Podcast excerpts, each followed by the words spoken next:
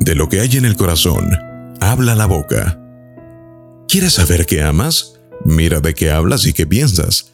Es una desgracia tener el corazón seco y atrapado por el dinero y las cosas o el sexo. Cuanto más cerca esté de tu corazón de la expresión más elevada de la vida, vivirás más y harás a otros más felices. Hay una escala de menos a más. Cosas, dinero, plantas, árboles, hombre, belleza, bondad, sabiduría, Dios. ¿En qué escalón estás? ¿En qué piensas? ¿En qué hablas más? El amor a todo es bueno, desde las cosas hasta Dios, pero lo malo es quedarse estancado, detenido, en un escalón inferior, sin ascender o seguir adelante.